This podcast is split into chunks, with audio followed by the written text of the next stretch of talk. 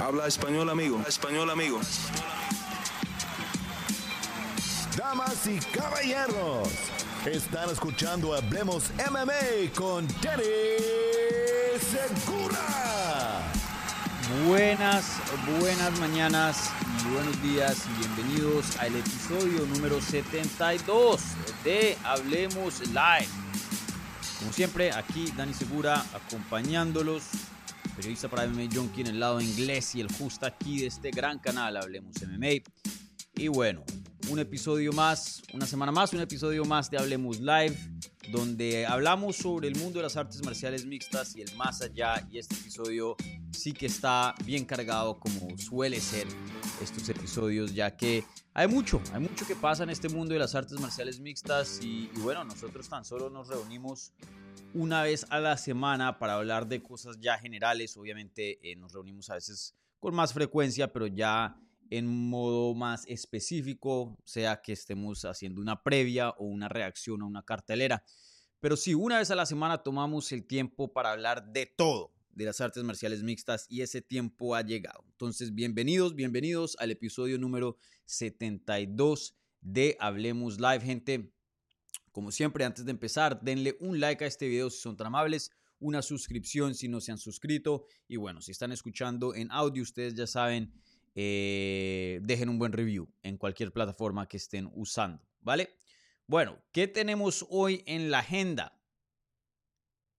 Vamos a hablar un poquito de lo que quedó de UFC 292. Ya el lunes hicimos una reacción a la cartera, ya que el domingo no, no pude hablar con ustedes, pero ahí hablamos de muchas cosas, pero hubo ciertas cosillas que se escaparon por ahí, entonces hablaremos de eso, específicamente de Sean O'Malley, el nuevo campeón del peso gallo, ahora pidiendo una pelea contra Gervonta Davis, obviamente eh, campeón del lado del boxeo y una superestrella bien joven. Eh, eso ha causado bastante polémica, bastante interés. Y hasta ahí en Twitter, y ahora mismo estoy buscando a, Twitter, a Sean O'Malley en Twitter, eh, que se estaban peleando medio algunos boxeadores. Creo que em, Ryan García ahí tuvo algunas cosas que decir. Igualmente, eh, no sé si Gervonta él mismo le, le contestó a, a, Sean O'Malley, pero bueno, eso ha causado bastante interés y y bueno, veremos eh, a qué, en qué termina eso. Yo lo veo muy improbable. Hace poquito estuve en el canal de Jorge Ebro y el Vikingo y hablando de esto, ya que ellos cubren más boxeo que yo, entonces esta noticia es primordial, es perfecta para ellos.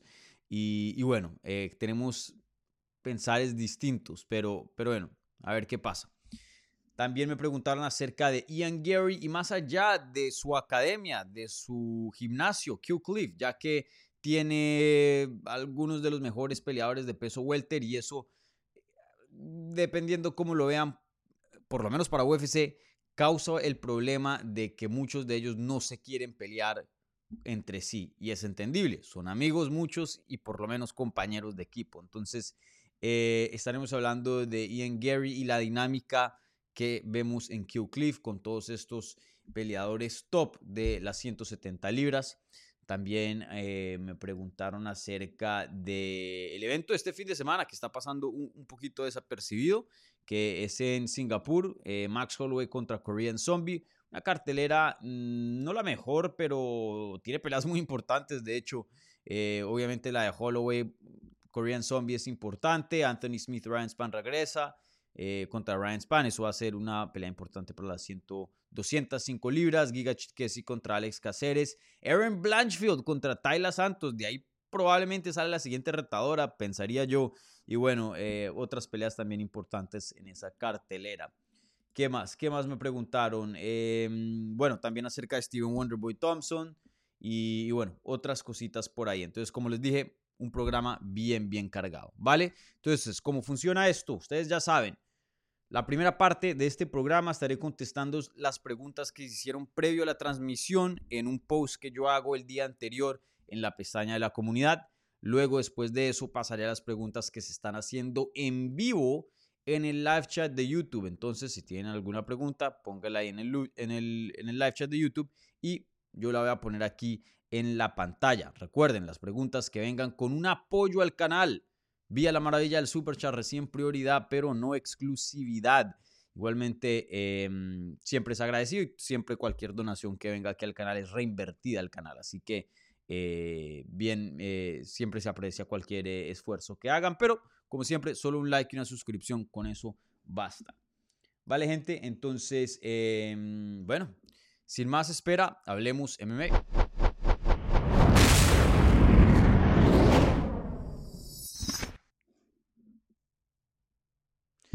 Bueno, em, segundo episodio usando las nuevas gráficas, para que vean. Bueno, la primera pregunta viene de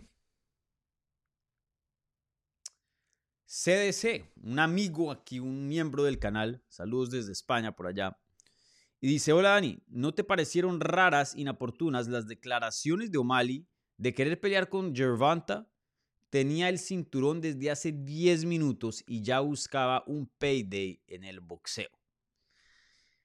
Bueno, em, toca decir las cosas como, como las son. Eh, esto es un payday.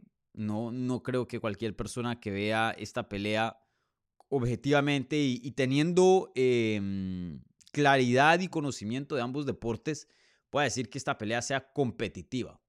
Que de pronto Sean O'Malley no se puede ver mal, que de pronto Sean O'Malley puede tener un buen desempeño, eh, pueda que sí. Pero de que aquí hay una pelea competitiva, es decir, que Sean O'Malley de verdad tenga un chance para ganarle a Gervonta Davis, creo que todos podemos estar de acuerdo que eso simplemente no es verdad. Claro, cualquier cosa puede pasar en, los deportes de combate. Yo siempre digo esa frasecita antes de, de hacer una declaración así bien certera, porque es verdad, sí, cualquier cosa puede pasar, pero la verdad que es muy, muy improbable. Eh, Obviamente en el caso Mali sí tiene cosas a favores como peleador de artes marciales mixtas que lo ayudarían a lo que sería el mundo del boxeo. Yo creo que sería uno de los mejores que pudiera adaptarse y pasar al mundo del boxeo, pero aún así eh, asiste posicionado en, eh, en uno de los mejores lugares para poder hacer ese crossover. Sigue siendo muy complejo y muy, muy complicado. Aquí lo interesante es el tipo de audiencia que traen estos dos. O'Malley, muy joven, creo que tiene 27 o 28, déjenme les confirmo.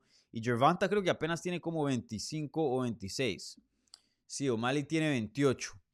Y Gervonta Davis tiene apenas, eh, bueno, también 28. Yo pensé que era un poquito más joven. Pero la audiencia de ellos es bien joven, es bien, bien, bien joven. Em, y tiene una audiencia gigante, son dos estrellas en sus respectivos deportes y son eh, dos estrellas que pues hoy día son campeones. Probablemente O'Malley siendo un campeón más legítimo, teniendo un cinturón de UFC y no de otra promoción. Gervonta Davis em, siendo un campeón que creo que es WBA, si no estoy mal. Em, pero todavía no ha, no ha, llegado a unificar varios títulos y, y, ganarle ya a nombres mucho más eh, que tengan mucho más peso, que tengan mucho más prestigio. Sí, le ganó a Ryan García, eh, a Rolly Romero, Isa Cruz es muy bueno, Mario Barrios también, eh, pero le falta, le falta, ¿no? A, a ese peleador y bueno, un peleador que todavía es joven, que viene en ascenso, que apenas está creando legado, entonces también es, es de esperarse, ¿no?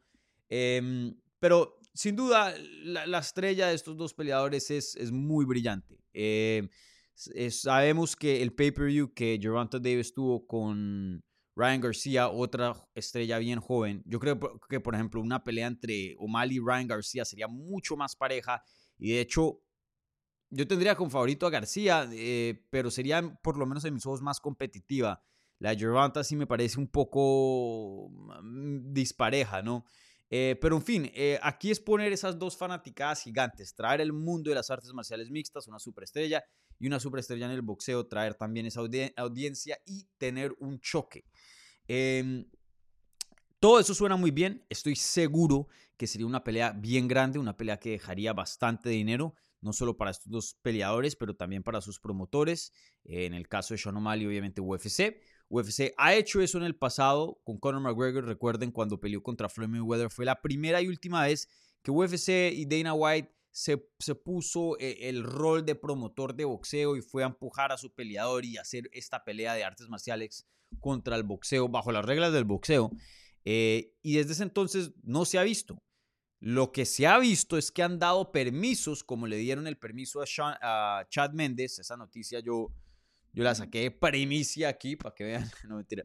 Eh, pero sí, eh, Chad Méndez estaba bajo contrato y de UFC le pidió permiso si podía hacer boxeo a puño limpio, ya que se vea eh, retirado de las artes marciales mixtas, le dieron permiso y vemos esas excepciones, pero esa pelea, pues sí, Chad Méndez es conocido y, el evento de BKFC fue relativamente grande, pero no sería de esta magnitud eh, ni cerca.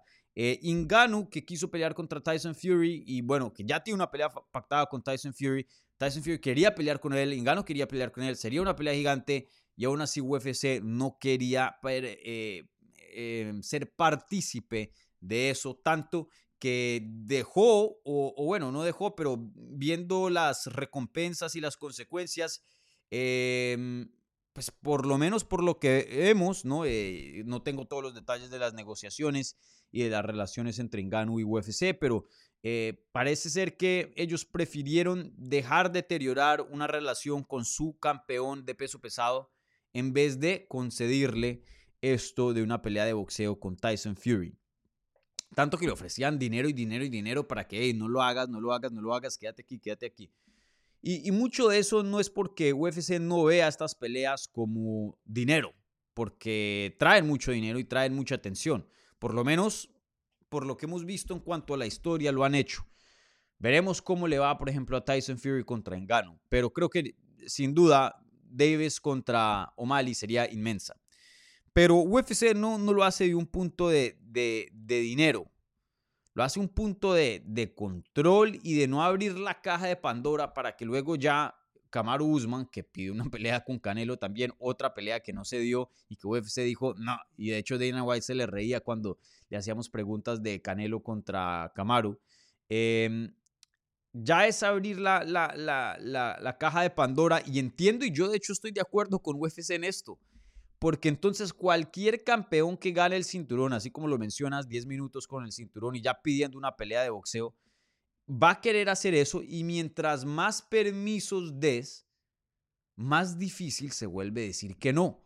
Ahora, lo único por ahora que ha pasado es con Conor, pero Conor es Conor. Nadie es como Conor, entonces ahí por lo menos tienen esa, esa excusa. Pero en el momento que empiecen a dejar un Sean O'Malley, dejar boxear, luego, ¿qué no va a parar a otro Em, campeón como un John Jones o un Israel Adesanya en decir, hey, yo también quiero hacer lo mismo y ganarme una millonada.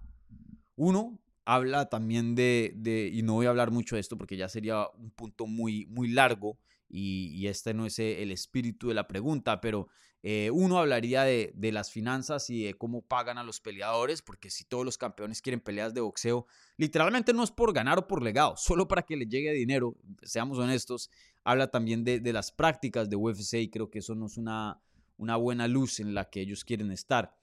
Eh, pero más allá pierden control de, de, los campeones y en vez de defender el título de UFC, su prioridad es conseguir una pelea de boxeo contra cualquier estrella que le pueda dejar unos millones de más. Y eso causa caos y desastres y consecuencias terribles en sus propias divisiones. Cuando el cinturón no se defiende regularmente causa estragos. Lo hemos visto eh, en muchas ocasiones. UFC luego es forzado a implementar un cinturón interino y luego el cinturón interino casi nunca se defiende, con excepción de Genan Barao en el 2015 fue eso. Em, y, y, causa un estrago donde es como una olla de presión, tiene que salir el aire, tiene que salir el aire, o sea, es decir, los contendientes para defender el título y, descartar contendientes y bueno, el siguiente y el siguiente. Pero cuando no hay defensas, la presión sube, sube, sube, sube y luego se llegan puntos donde estos contendientes tienen que ganar dinero y lo hacen peleando, tienen que sostener a sus familias, entonces todos se pelean entre sí, lo que hay es una matazón y todos los contendientes top vienen de derrotas y, y eso no es una posición buena o saludable para la división. Entonces, Entiendo completamente por qué UFC no quiere otorgar este tipo de permisos y estoy de acuerdo con ellos. Eh, entre más peleas de boxeo de este tipo veamos, em, más, más desastre causa. Y recuerden, no es ni siquiera que Gervonta pase a las artes marciales mixtas y por lo menos se defienda el cinturón de UFC, diría, aunque eso también no es ideal. No, es el peleador de artes marciales mixtas siempre cambiándose al boxeo. Entonces, eh, que me interesaría ver esta pelea, y ya me estoy acordando de que hay una pregunta de la transmisión, y es la siguiente, antes de que se me olvide. ¿Les interesa Sean O'Malley contra Geronto Davis, sí o no? Bien simple. Si la llegan a pactar, obvio que la voy a cubrir, es mi deber como eh, periodista y como alguien que trabaja en los medios de deportes de combate. Algo me interesaría porque sí, dos superestrellas, cualquier cosa que sea grande, incluso las peleas de influencers solo del tamaño a veces causan interés por más de que no sean de alto nivel. Y, y sí, pues queda la duda de, ¿será que Sean O'Malley puede hacer algo? Aunque no crea, pero siempre queda esa duda, ¿no? Esa semillita por ahí.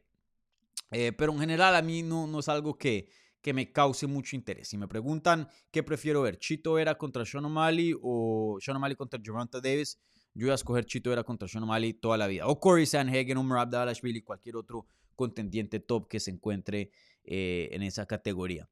Entonces, em, veremos, veremos qué pasa. También otra cosa que les quiero decir, y, más o menos se noto, y, corrígeme si estoy mal, CDC, el espíritu de, tu pregunta en, decir, em, tenía el cinturón desde hace 10 minutos y ya buscaba payday en el boxeo, como una, con algo malo, ¿no? Como con una eh, vibra negativa hacia Sean O'Malley. Y entiendo también tu frustración, eh, si eres fanático de las artes marciales mixtas, quieres ver a Sean O'Malley pelear en las artes marciales mixtas, no en el boxeo. Em, y también no es un peleador que tenga una larga racha de defensas de título y que uno diga, bueno, se ha ganado algo para, para opinar o, para tener un poco más de control de su carrera, ¿no? Eh, pero, pero no, también yo no culpo a Sean O'Malley, yo no lo veo en una mala luz porque eh, estos price fighting, eh, o sea, el punto de, este juego es ganar y, tener las peleas más grandes y llevarse las bolsas de dinero más grandes. Y si eso está en el boxeo, pues no voy a culpar a Sean O'Malley que tiene que buscar y proteger sus propios intereses, que sus propios bolsillos, su familia. Recuerden, este, este señor va a trabajar hasta los 34, 35 años de edad. La carrera de un deportista de deportes de combate es bien corta. Yo voy a trabajar aquí en esto, ojalá si Dios me da salud y, y, me da tiempo en esta industria hasta los 60, me imagino, 50 y pico, no sé cuando, cuando me retire, pero lo que yo tengo es años. Esos peleadores no. Entonces no culpo cuando quieran ganarse eh, las sumas de dinero más grandes posibles, porque en algún futuro cercano se van a retirar y eso que no hay garantía, el día de mañana puedes tener una lesión y nunca volver a pelear. Eh, y bueno, no culpo a, a Sean O'Malley. Entonces, no culpo a Sean O'Malley por pedir pelea contra Gervonta Davis. No culpo a la fanaticada por estar molesta. No culpo a UFC por no querer otorgar ese tipo de permisos. Eh, creo que aquí todo el mundo tiene razón, por donde lo vean, ¿no? Eh, cualquier ángulo que tomen de, de, esta situación, todo el mundo tiene razón, todo el mundo tiene razón. Ahí es ver quién tiene más palanca, quién tiene, quién tiene más influencia y a ver, em, a ver eh, quién puede llegar a, poner sus deseos en, realidad. Por lo general, UFC es quien eh, dicta esa, esa fortuna, ese futuro, por lo general. Pero a veces vemos el caso de, de Engano, ¿no? O, otros que, que, sí pueden llegar a hacer lo que quieren, pero muy, muy improbable. La mayoría terminan siendo como Jorge Masvidal o Kamaru Usman, que piden peleas de boxeo y nunca pasan. Esa es la, esa es la realidad. Bueno, un poco larga esa pregunta, pero eh, bien, un topic bien extenso y ahí, me puedo quedar hablando de, eso un buen rato, pero eso es más o menos lo que, lo que pienso acerca de Gervonta Davis contra Sean O'Malley. La veo muy, muy improbable. Bueno, esta siguiente eh, pregunta viene de Iván Poblete y dice, hola Dani, buenos días. ¿Crees que Ian Gary pueda pelear en el futuro con Gilbert, ya que este estuvo en su esquina, teniendo en cuenta también el caso de Usman contra Gilbert? O Gilbert. Em, muy interesante, eh, y denme aquí un segundo. Esta, esta es muy interesante creo que voy a sa- usar aquí tu pregunta para traer un topic un poco más, un poco más, em, viendo las cosas de una manera más, de una manera más grande. Em, hablemos de Kill Cliff, porque Kill Cliff ya lo he mencionado varias veces y esta mañana leyendo esta pregunta me puso a pensar acerca de ello aún más. Y es lo siguiente, Q Cliff, el gimnasio donde entrena Ian Gary, es uno de los mejores gimnasios del mundo. Ha pasado por muchas, muchas variaciones. Empezó como Black Cillians cuando Vitor Belfort, Rashad Evans y em, Anthony Johnson, que, en paz descanse, eran como los cracks de ahí. Y Alistair Overeem también. ¿Quién más estaba ahí? Y Tyrone Spong. Bueno, Tyrone Spong sigue en, en esta nueva versión de, de lo que era Black Cillians. Luego se pasa a Jaco. Tienen muchos problemas y se va gente. Se pasa a una versión que se llama Jaco. Luego de eso cambia y se pasa a una versión que se llama eh, Hard Knocks 365. Y luego se pasa a Sanford MMA y luego ahora se pasa a Kill Cliff. Ahora, Sanford MMA y Kill Cliff eh, e- es el mismo gimnasio, queda en el mismo lugar, tiene las mismas personas, los mismos entrenadores. Lo único que cambió fue el nombre porque cambió el patrocinador. Antes eran patrocinados por Sanford, eh, que es creo que una compañía como médica de salud, y ahora Q Cliff, que es de productos, eh, eh, suplementos y eso. Pero bueno, para, para que entiendan. Pero, pero entre las otras variaciones sí cambió muchas cosas. Cambiaron de lugar, entrenadores cambiaron y muchos peleadores también se fueron o llegaron. Eh, y bueno, eh, algo que siempre se ha destacado y, y especialmente hoy, en el pasado también existía, pero hoy aún más, es que ese gimnasio como que se ha especializado en una categoría muy específica o en dos, 155 libras y 170. También tienen pesos pe- pesados, también tienen más chiquitos, eh, semipesados, etc. Pero por lo general la mayoría de peleadores caben en ese rango, 155 a 170. Y en 170, muy curioso, tienen literalmente a algunos de los mejores del mundo. Si vemos a los rankings, Q Cliff tiene a Kamaru Usman, tiene a Gilbert Burns, a Shafkat Rakhmonov, a Vicente Luque y a Ian Gary. O sea, del top 15 de UFC, de los rankeados de los mejores 15 del mundo de las 170 libras dentro de UFC, cinco de ellos entrenan bajo Killcliff. Es decir, tienen un tercio de los mejores 15 peleadores de UFC solo ese gimnasio. Ahora, ¿cuál es el problema? Que ellos no quieren pelear entre sí. Kamaru Usman no quería pelear contra Gilbert Burns y viceversa. Lo habían dicho mil veces. De hecho, Usman se puso a llorar después de ver a Gilbert Burns llorando cuando le rompió sus sueños. Kamaru Usman conociendo a la familia y a los hijos de él. Fue terrible. La- eh, después de que terminó la pelea, eso fue un sentimiento y un sentir terrible. Pero los dos entendían que pues tienen los dos sus sueños. Kamaru Usman no le va a negar una oportunidad al título a Gilbert Burns porque ese es su sueño y, le puede cambiar la vida un título. Eh, y ahí el gimnasio, una vibra muy rara. eh, el entrenador principal, Henry Hoof, no decidió no entrenar a ninguno y más bien se, se apartó. Ahí fue cuando vimos a Kamaru Usman irse del gimnasio por un tiempo y entrenar más con Trevor Whitman. Eh, y bueno, ya después regresaron ya todo está bien, pero fue un, un- tiempo muy, muy difícil para ese gimnasio y no creo que quieran eh, replicar eso. Ya Ian Gary ha dicho que no quiere pelear con ninguno de esos peleadores porque son sus amigos y, sus compañeros de equipo. Gilbert Burns ha dicho lo mismo, Vicente Luque ha, hecho, ha dicho lo mismo, Kamaru Usman lo mismo. Eh, Shafkat no, no sé si le han preguntado o no, eh, pero probablemente están las mismas. Y, eso sí que es un problema porque le pone dificultades a UFC en cuanto al matchmaking, ¿no? Yo creo que, por ejemplo, una pelea entre Ian Gary y Vicente Luque sería fenomenal y tendría sentido en cuanto a los rankings, pero no, no creo que se vaya a dar. Eh, igual una pelea de Ian Gary contra Shafkat, contra Gilbert Burns, todas esas tienen sentido. Em, pero no, no se van a dar. Entonces, cuando tienes cinco peleadores que dentro del top 15 que no quieren pelear entre ellos por cuestiones que son amigos y entrenan juntos, que es bien entendible, no, no los estoy culpando aquí de nada. Eh, si yo estuviera en las mismas, eh, también tendría el mismo, la misma actitud.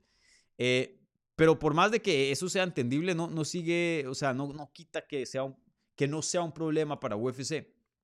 Entonces, respecto a la pregunta en específico, yo no creo que Ian Gary pelee contra em, Gilbert Burns. No creo que ninguno de esos pelee contra eh, algún amigo o compañero de equipo. La única excepción, y aún así no creo que sería garantizado, es que uno de estos sea campeón y el otro sea el contendiente número uno. Ahí creo que pueda que se llegue a un acuerdo eh, y aún así pueda que UFC no les esté ofreciendo la plata necesaria para poder cruzar esas, esas líneas, ¿no? Em, entonces, eh, veremos, veremos cómo se desarrolla esta categoría. Ahí lo único medio bueno que diría yo es que, por ejemplo, Gilbert Burns y Kamaru Usman ya son veteranos de esa división, ya tienen muchos años compitiendo ahí, eh, siguen siendo élites, obviamente ambos dentro del top 5, em, pero no les queda mucho tiempo, no les queda mucho tiempo. Por ahí yo los veo dos, tres años más, por mucho, siendo top, top. Entonces, en algún punto ellos irán a retirarse eh, o a salir de los rankings. Eh, no es que les desee eso, pero simplemente así es como funciona el deporte. Eh, no hay nadie que se ha escapado de, la vejez, nadie. Y, mm, y, bueno, eso eliminaría en teoría este tipo de conflictos de interés. Entonces, em, sí, veremos qué pasa, pero muy, muy interesante, muy, muy interesante. Entonces, ya de por sí pactar peleas dentro de UFC es difícil lesiones, eh, tiempos no se alinean y ahora le añades a todos estos que tienen un mundo de compañeros dentro de sus gimnasios, eh, perdón, un mundo de compañeros dentro de los rankings de UFC, eh, complicado, complicado se pone. bueno, creo, creo que Kill Cliff por ahí tiene también otros peleadores de más en 170 en otras promociones. Ahora mismo estoy intentando acordarme quién más que pueda que vengan en ascenso y luego entren nuevamente a los rankings y quién sabe, en algún punto en el futuro tengamos más de cinco, no sé. Pero eh, muy, interesante como el fenómeno que está pasando ahí en, en esa división. Bueno, eh, ¿qué más hay por acá? Bueno, Gonzalo me había preguntado hace tiempo eh, acerca de esto. Creo que yo hablé de esto en otros episodios pasados, pero rápidamente, eh, ¿qué te pareció la victoria de Joel Álvarez en UFC Londres? ¿Y qué crees que siga para él? Sé que ha pasado un mes, pero me gustaría saber tu opinión. Saludos. Bueno, rápidamente, eh, bueno, Joel Álvarez se vio bien de lo poco que vimos en, UFC Londres. Desafortunadamente sí hubo un cabezazo, no fue intencional, eh, pero sí creo que afectó la pelea, pienso yo. Aún así yo pienso que Joel iba en camino para ganar eh, el combate. Eh, me parecía un mejor peleador que Mark Diakesi. De hecho, yo lo había escogido para ganar en la previa. Em, y se vio bien. Ya llevaba un tiempito sin pelear y, se vio bien. El Joel Álvarez, que conocemos, que eh, tiene un buen striking, tiene buen poder, buen alcance, buen volumen. una guardia y un jiu-jitsu muy bueno, a pesar de que no tenga la mejor defensa de, de takedowns. Muy, muy peligroso en el suelo, muy peligroso de pie. Eh, de una otra manera es muy similar a eso a Charles Oliveira, un peleador que eh, presenta peligro eh, por donde lo veas. Por donde lo veas, este peleador presenta peligro. No es un peleador que te va a jugar a, las cartas de los jueces y te va a ganar por puntos y va a manejar la pelea. No, él te va a finalizar, así sea en cualquier posición que se encuentre, siempre buscando la finalización. y se vio bien. En cuanto a qué es lo que le puede seguir, creo que en este punto eh, y, creo que yo él probablemente estaría de acuerdo más o menos de, las conversaciones que, hemos tenido. Em, creo que él no está muy picky, no muy exigente con qué es lo que le siga. Eh, yo diría que probablemente alguien fuera de los rankings, justo afuera del top 15, si gana esa, ya entraría nuevamente a, ser rankeado. Em, pero sí, me gustaría verlo con un nombre conocido, un nombre que tenga algo de prestigio, un veterano. Eh, por ahí hay nombres. Em,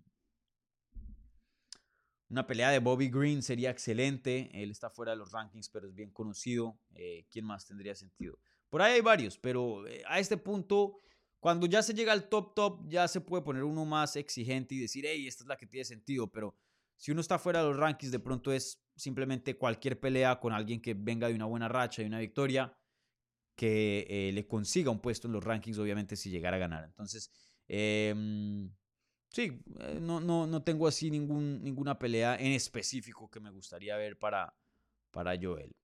Con tal de que pelee, creo que todos estamos contentos, ¿no?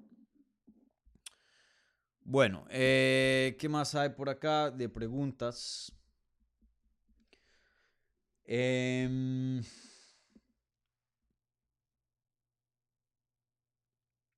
Bueno, está, viene Sebastián Guerra y dice, hola Dani, buen día, espero que disfrutes tu café. Gracias. Eh, pregunta, ¿qué te parece la cartelera de esta semana? ¿Cómo está tu emocionómetro? Eh, está para un Fight Night, está, no voy a decir que muy alto, pero, pero sí está, sí está, sí está activo el emocionómetro. Em, ¿Por qué? Porque hay peleas con importancia. Y, este es mi problema con muchos de estos Fight Nights, específicamente los del Apex. Y aquí es cuando uno se pregunta, ¿estas peleas son necesarias? Em, UFC, la promoción número uno, de eso no hay ninguna duda. Pero, como lo he dicho anteriormente, ellos han, por haber firmado ciertos contratos y pactos con televisoras, eh, arenas, eh, ESPN, muchas cosas, eh, han sido forzados a incrementar el, el, número de carteleras. Y creo que ya vemos como cuarenta y pico de carteleras al año. o sea, eso es casi una cartelera todos los fines de semana. Y se los digo, no hay suficientes peleadores élites para tener 12 a 15 peleas todos los fines de semana. No los hay. Punto. Eso es un hecho. Antes cuando UFC tenía menos, unas 30 carteleras, y yo me acuerdo un tiempo cuando había aún menos de eso y tocaba esperar casi un mes para cada cartelera, los que peleaban ahí literalmente todos eran los mejores del mundo. Todos. Entonces, muchos de mis problemas con los de las carteleras de hoy día es que mucho de estos casi que un nivel regional. No todo, no todo, pero muchas de las peleas, digamos un 70% del Fight Night. Entonces uno dice, esta pelea sí se, o sea, se, se, tendría que estar dando aquí en UFC, en el octágono. E, el producto, sin duda, que sigue siendo un producto muy bueno en sus mejores momentos, un pay-per-view eh, de los mejores es como nada comparado, o sea, es lo máximo. Pero muchos de estos Fight Nights ya uno puede ver, por ejemplo, una cartelera de Bellator, PFL o One Championship y ver que eso supera a muchos de estos Fight Nights y, eso era algo que no se escuchaba anteriormente. UFC literalmente semana tras semana, o bueno, cuando tuvieran sus eventos, siempre tenía la mejor cartelera. Hoy día eso ya no es verdad. Pero bueno, en fin. En esta cartelera, em, lo que sí me interesa es que hay peleas que tienen importancia, que tienen peso. Y uno dice, bueno, ¿qué significa esto? ¿Qué, ¿Qué va a pasar acá? ¿Por qué están peleando? Y muchas de esas preguntas son contestadas en estos combates. Entonces, Max Holloway contra Chan Song Young, eh, creo que es una pelea un poco dispareja. Eh, Korean Zombie me encanta, eh, uno de mis peleadores favoritos, pero Max Holloway yo creo que le va a ganar. Sorpresa, sí no, pero veremos. Sin duda una pelea entre dos veteranos, nunca se había dado, raro, porque estos dos, dos veteranos que tienen mucha historia en esa categoría, por X o Y razón nunca se toparon, ya por fin se están topando. muchas personas em, tienen problemas con esta pelea, pero para mí no la odio, pienso que está bien. Creo que es un poquito dispareja, pero no me parece así una pelea loquísima que uno diga, no, no, fue, fue un, grande, un grave error hacer este combate. No. Pero veremos, pueda que el, resultado cambie mi opinión. Pero la pelea del estelar me gusta. La pelea del evento coestelar Anthony Smith contra Ryan Spann no va a definir el siguiente retador al título, pero sí estamos hablando de dos peleadores que son de los mejores 15 del mundo en su división. Ryan Spann rankeado el número 10 y em, Anthony Smith, Smith rankeado número 8. Entonces, literalmente estamos viendo una pelea del top 10, una pelea importante.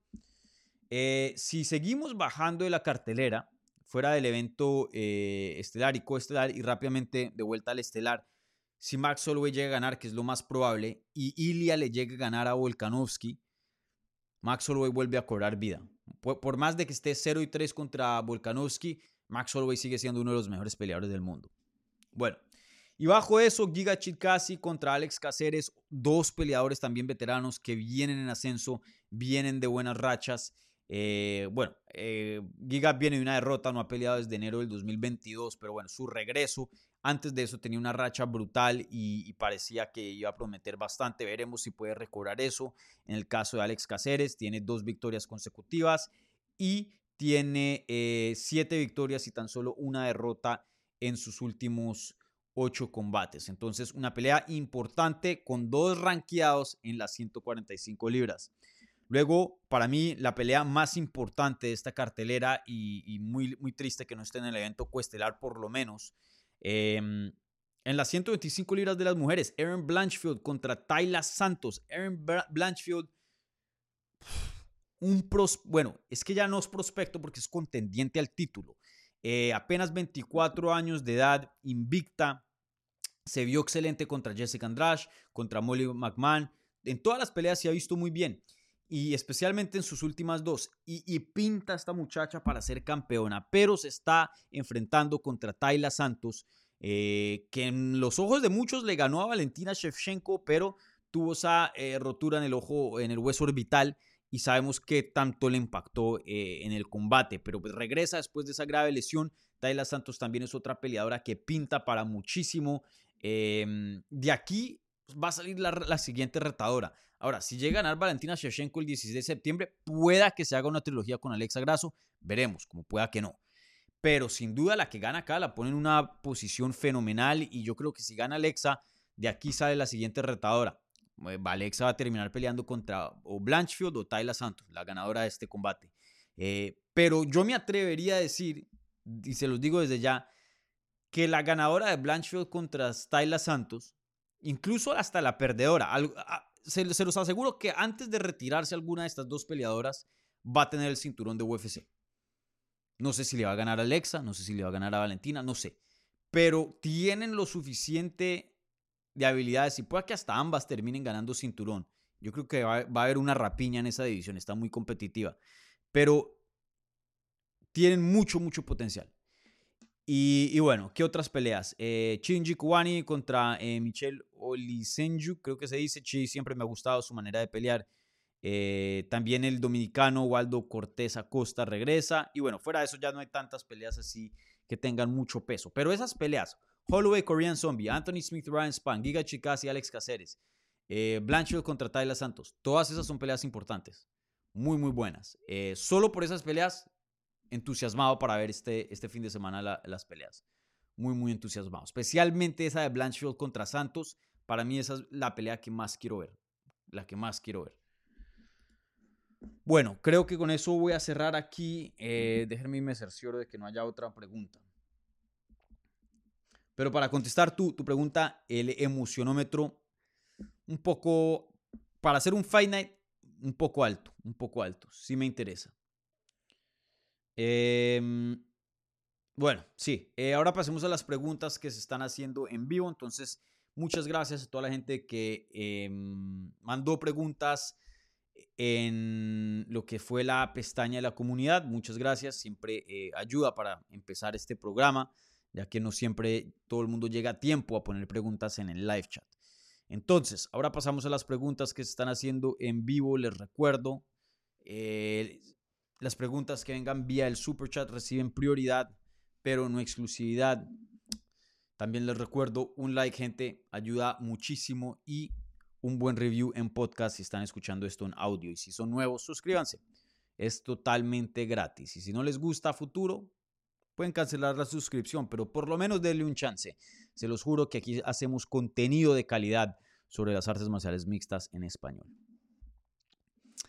Bueno, eh, ¿qué tenemos aquí de preguntas del live chat? Em,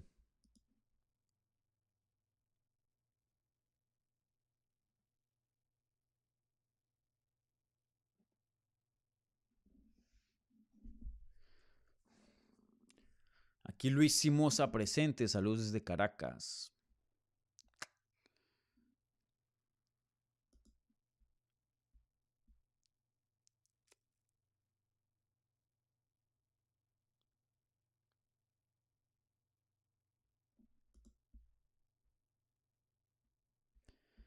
Bueno, em,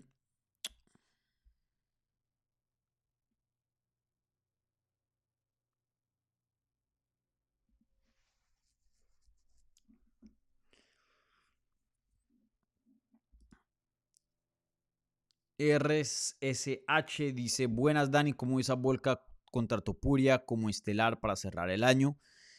Mm, eh, eh, va a ser interesante porque Sean O'Malley también está pidiendo ese puesto, encabezar el último pay-per-view del año en Las Vegas, que siempre se hace en Las Vegas.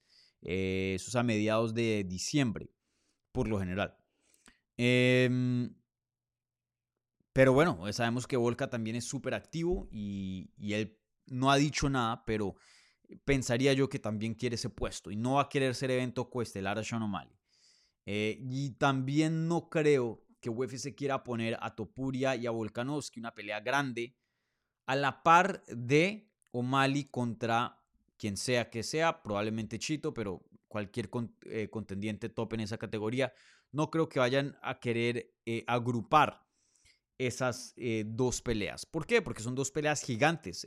les, les, vale más separarlas, tenerlas como pay-per-views separados y así generan, yo creo que pay-per-views eh, números más altos.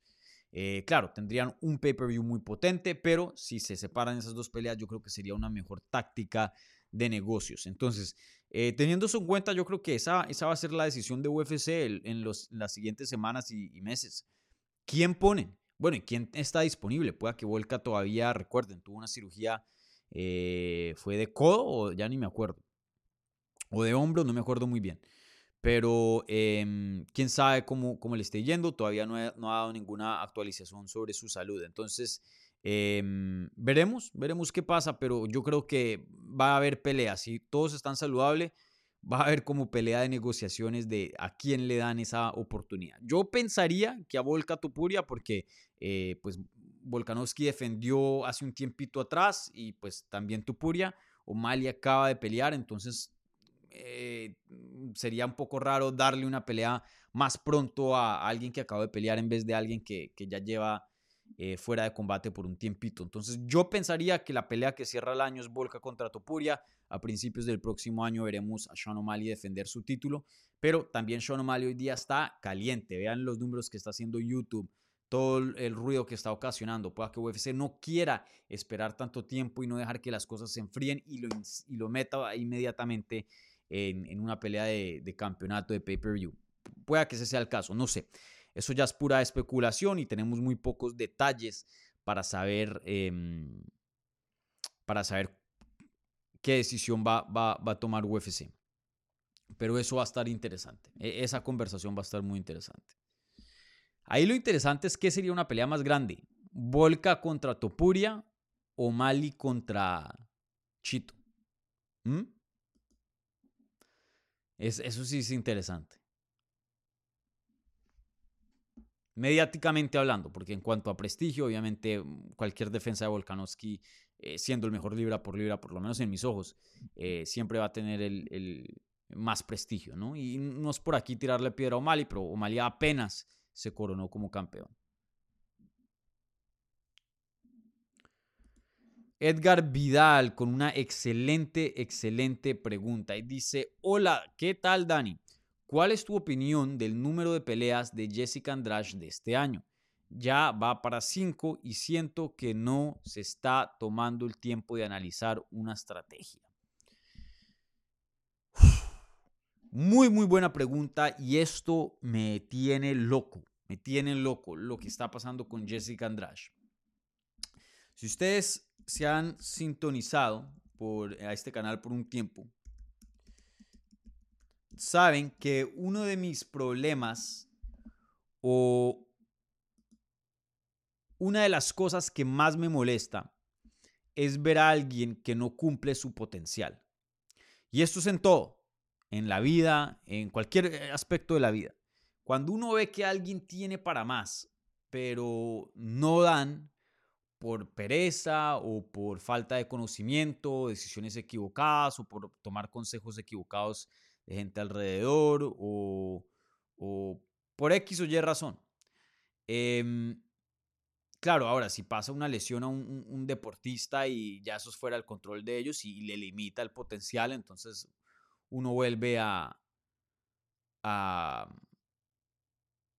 a crear diferentes expectativas para las carreras, ¿no? Pero en este caso, teniendo a Jessica Andrade saludable, con experiencia, todavía relativamente joven de edad, en su prime físico como atleta, con un poder brutal en las manos, una fuerza física que ninguna otra mujer tiene ni en 125 ni en 115, una buena quijada, buen jiu-jitsu, buena lucha y ver los resultados que le están, o sea, que le pasan en su carrera.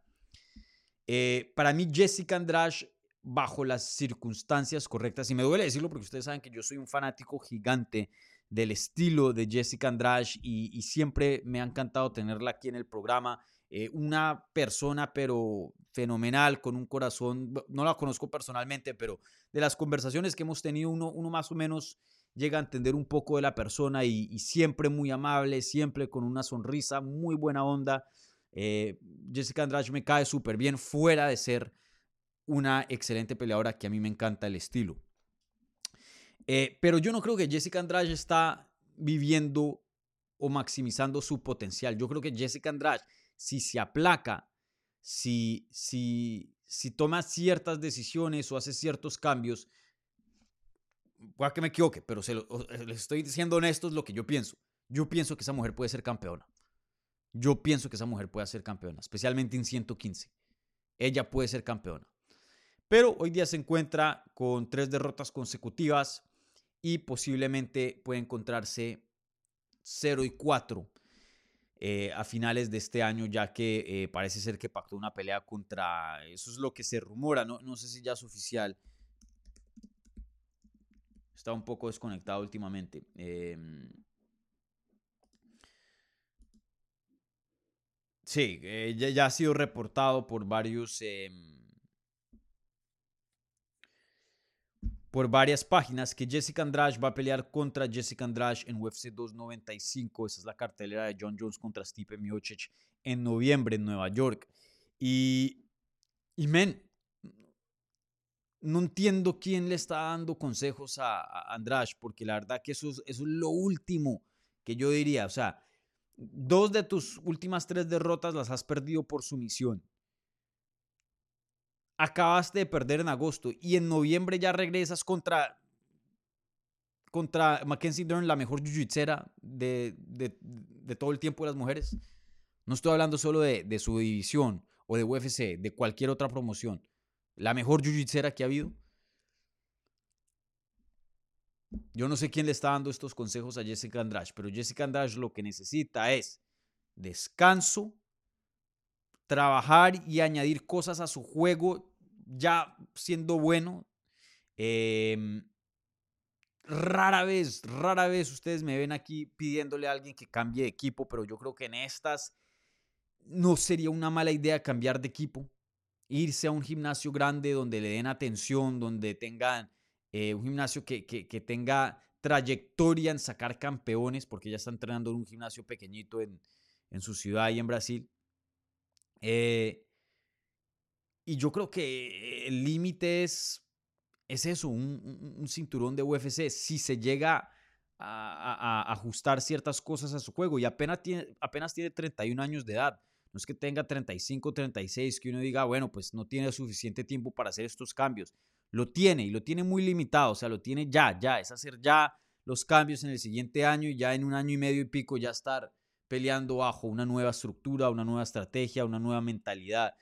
Pero em, increíble que en enero Jessica Andrade le había ganado a Lauren Murphy de una de las peores palizas que yo he visto como periodista. Eh, esa pelea fue 30-25, 30-25, 30-26. súper, súper dominante. En ese entonces, antes de eso, había sometido a Amanda Lemos, que acaba de pelear por el cinturón, eh, con una sumisión histórica y ganó bono de la noche. La primera sumisión de, eh, triángulo de brazo que no llegue al suelo. Y antes de eso había finalizado a Cintia Calvillo, una ex contendiente al título. Y antes de eso, bueno, venía de, perder contra eh, Valentina Shevchenko, una pelea por título. Pero a principios de este año, Jessica Andrade tenía una trayectoria de tres victorias consecutivas, un knockout técnico sobre una ex retadora al título, una sumisión sobre otra ex retadora al título y una sumisión histórica y una paliza brutal sobre otra ex retadora al título en Lauren Murphy. En ese entonces, todo el mundo decía, pueda que gane un título y, y probablemente sea la siguiente a pelear por un título, así sean 125 o 115, pero está ahí. Y literalmente en el transcurso de meses, pelea tres veces, las tres las pierde y dos de esas, eh, perdón, las tres es finalizada. Nunca he visto un cambio tan brusco de fortuna, de carrera, de literalmente en el mismo año ser contendiente al título a pueda que estés entrando en territorio donde UFC te corte. Brutal, brutal el cambio que ha tenido eh, la carrera de Jessica Andrade en tan corto tiempo. Y mucho de eso no creo que es porque le falta técnica. Jessica Andrade es técnicamente muy buena, físicamente muy buena. No creo, no, no creo que es carencia, es falta de... Y suena difícil decirlo, me duele decirlo pero falta de sabiduría a, la hora de, tomar decisiones para su carrera. Entonces ahí recuerden, las carreras no solo tienen éxito por qué tan bueno uno es, pero también cómo se maneja las decisiones. Y bueno, le deseo toda la suerte del mundo a Jessica Andrade en noviembre contra Mackenzie Dern, pero eh, viendo la trayectoria en la que va, no apunta para, para algo bien. Espero que me equivoque, ¿no? Pero, y no es por aquí, vuelvo y repito, no, no, no le quiero desear esto a Jessica Andrade. Me encanta Jessica Andrade, pero no... Así, así veo las cosas. Pero sí, muy, muy extraño lo que está pasando eh, en la carrera de, Jessica. Eso ya eh, le, cae mucho de eso al equipo de ella. Bueno, contesto un par más y cerramos aquí transmisión.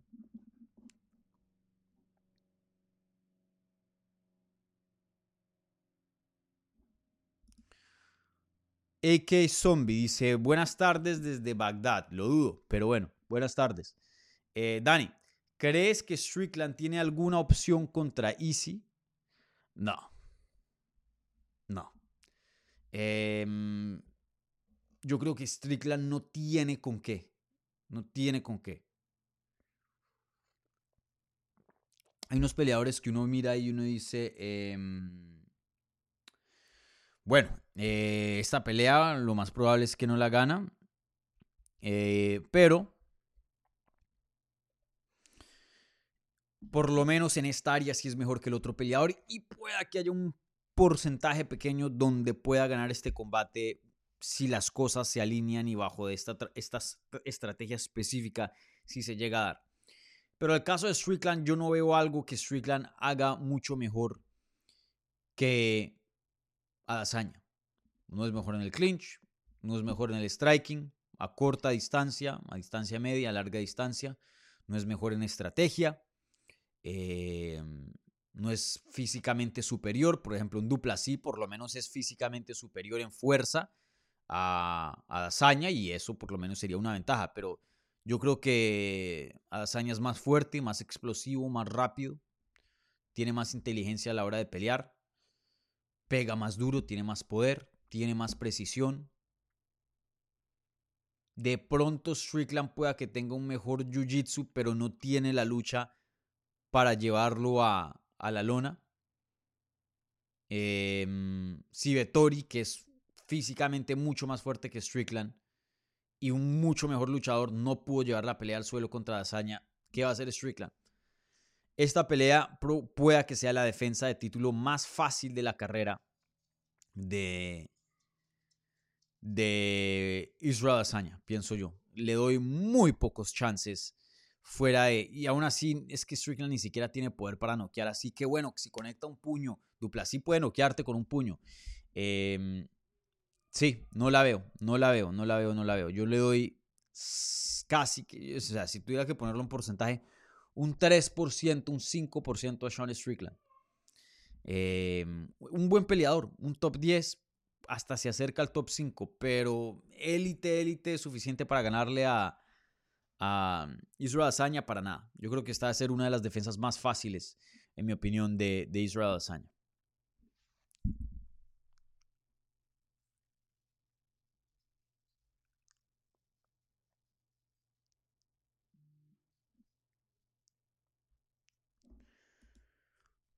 Brian, Brian dice, em, Dani, el Pantera podría ser una buena pelea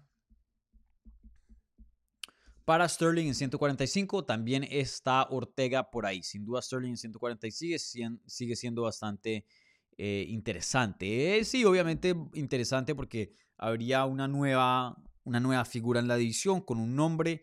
Eh, habrían nuevas posibilidades de, de peleas. Em, entonces sí sería interesante, pero yo no creo que Sterling le va bien en 145. Eh, ya lo dije en el, análisis de UFC 292. Pienso que puede llegar a ser rankeado. Que de eso estoy seguro. Que entra en los mejores 15 del mundo, sí estoy seguro. En los mejores 10 también estoy medio seguro, pero pues ya un poco más complicado. Top 5 probable, pero campeón si no. Campeón si no. Eh, por ejemplo, yo pienso que Jair Rodríguez sería una pelea terrible para Sterling. Yo pienso que Rodríguez se lo come vivo. Eh, Jair tiene mucho más poder y es mucho más grande que Sean O'Malley y tiene también esa precisión y tiene más volumen que O'Malley. Em, y probablemente va a ser más difícil de derribar al suelo siendo más grande. Ahora, contra Ortega, porque los dos son jiu y Ortega no es que tenga el mejor striking, ahí esa sí es bien interesante. Esa es bien interesante. Yo no sé con quién me iría. Probablemente con Ortega, pero esa sí la sudadería. Pero el estilo de Rodríguez pienso que sería una terrible pelea para, para Sterling. Eh, Sterling, vuelvo y lo repito, mientras pueda dar el peso, que lo ha hecho, siempre ha dado peso de campeonato y se ha visto bien la báscula, energético, grita, no tambaleando ahí como otros que se desmayan, eh, que lloran como José Aldo cuando llegó a 135, que ni siquiera le salían las lágrimas porque estaba tan deshidratado, pero se quebrantó porque ya estaba su espíritu roto de ese corte de, peso. A Sterling nunca lo hemos visto así. Eh, Sterling puede dar 135 y, aparentemente bien, pienso yo, de lo que he visto. Que no le guste porque sí es jodido y es duro porque sí está grandecito. Sí, pero, pero yo siempre lo he visto dar peso y, nunca lo he visto que lo afecte sus desempeños, por lo general. ¿No? no hemos visto desempeño así terrible que uno diga, hey, esto está em, ligado al, corte de peso. Entonces, para mí, Sterling en 135 es su, su, su versión más óptima, su mejor versión. Entonces, yo diría que se quede en 135, que siga picando ahí y, tirándole piedra a Sean. No creo que le cueste llegar mucho otra vez a esa posición, que pelee una o dos veces más, consiga dos victorias más y luego ya nuevamente estamos hablando de él para pelear con, el campeonato, con, el campeón y por el campeonato. Eh, pero en 145, Sterling le va a ganar a un Max Holloway, no creo. Le va a ganar a un Jair Rodríguez, no creo. Le va a ganar a un Volkanovski, no creo. Ortega, no creo. Arnold no creo. Topuria, no creo. Ya estamos hablando del top 5. Josh Emmett, pueda que sí. Calvin Cater, pueda que sí. Chan Song Young, pueda que sí. O sea, eh, con el top 5 se la veo muy, muy jodida Sterling. Muy, muy jodida. Pero veremos eh, si él quiere cuidar más de su salud. Sin duda, algo le va a perjudicar esos cortes de peso. Ningún corte de peso saludable. Eh, pero si estamos hablando de en qué categoría va a ser mejor, para mí no hay ninguna duda que esas 135. Pero bueno, no, no, no sabremos, ¿no? Hasta que lo compruebe él y se sube a, al octágono a ese peso, ¿no? A veces uno piensa, por ejemplo, yo nunca pensé que José Aldo le iba a ir tan bien como le fue en 135, por más de que nunca ganó el título. Yo pensé que ese, ese corte iba a ser un desastre. Lo hizo, llegó y peleó por un título. Entonces, bueno, ahí lo tienen. Bueno, por aquí ya hay unos amigos presentes. Jesús Urciaga presente. Eh, em, ¿Quién más está por acá? Creo que hay otro. CDC, bueno, ya, ya habíamos saludado a CDC, presente. M, presente aquí, también otro amigo. Saludos a los amigos, a los miembros de Hablemos MMA. Bueno, eh, con eso voy a cerrar el programa, pero antes de eso, eh, un par de anuncios y repasemos la pregunta de la transmisión. Entonces voy a cerrar la encuesta ya mismo.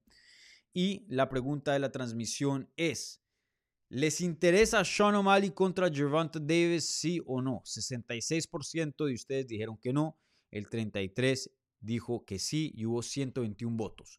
Em, sí, yo, yo me, iría con no. Em, si no pasa esa pelea, yo no voy a perder sueño.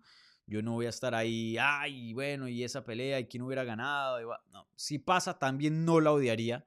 Eh, pero si me dan una elección, yo diría que no. Prefiero que Sean O'Malley pelee y se desenvuelva como peleador bajo las reglas eh, deportivas en las cuales él es mejor. Y eso es las artes marciales mixtas. Y hay mucha gente, porque eh, con quién em, defender el título. Hay mucha gente. Claro, ahora mismo está un poquito rarito porque hay varias lesiones, pero eso eh, a principios del próximo año ya va a estar resuelto. Entonces hay peleas con Merab, hay peleas con Aljamain Sterling, hay peleas con eh, Corey Sanhagen, con Chito, obviamente, Henry Sejudo. lo que hay son peleas y hay mucho trabajo que tiene que hacer como campeón Sean O'Malley. Entonces, eh, no me gustaría verlo en el mundo de, boxeo. Pero bueno, veremos qué, es lo que pasa, ¿no? Bueno, gente, con eso termino el programa. Eh, nuevamente, saludos a los amigos Jesús Urciaga, M, eh, CDC, que están por aquí presentes. Em, y bueno, gracias a todos ustedes también por estar aquí dando un apoyo con un like, una suscripción, buen review en podcast y sus preguntas, así sean en la pestaña de la comunidad o en vivo eh, siempre se les agradece aquí su, interés por este programa y, bueno, em, su, su, amor y su afección aquí por, por este show, ¿vale? Bueno, entonces, un par de anuncios. Esta semana eh, ya tengo una entrevista planillada con eh, Yasmín Jauregui. Si no estoy mal, va a ser su primera entrevista después de su derrota em, como profesional. entonces, muy interesante y muy emocionado de hablar con Yasmín, que algunos de ustedes me han criticado por seguir apoyándola en cuanto a, su potencial, pero yo creo que esta derrota no, obviamente no es ideal, nadie, nadie quiere perder, pero no creo que eh, apaga mucho todavía las expectativas y el potencial que esa muchacha tiene a futuro. Yo pienso que Yasmin Jauregui sigue siendo una prospectaza que em, tiene mucho que dar y estoy seguro que en algún punto va a ser rankeada y entre las mejores del mundo y hasta posiblemente campeón. Hay mucho ahí con qué trabajar. Yasmín lleva muy poco en este deporte, recuerden eso, ya está en las ligas más grandes. Entonces, eh, bueno, pueden esperar esa eh, entrevista con Yasmín y, bueno, por ahí también estoy trabajando en otras eh, cositas, ¿vale? Entonces, bueno, como siempre, gente, síganme en todas las redes sociales, Twitter, Instagram y Facebook en arroba Dani Segura TV. Pueden seguir al programa en arroba Hablemos en esas mismas plataformas y TikTok también estoy ahí poniendo contenido. Y, y bueno, eso es todo. Así que eh, un abrazo gigante, cuídense y nos vemos pronto. Chao.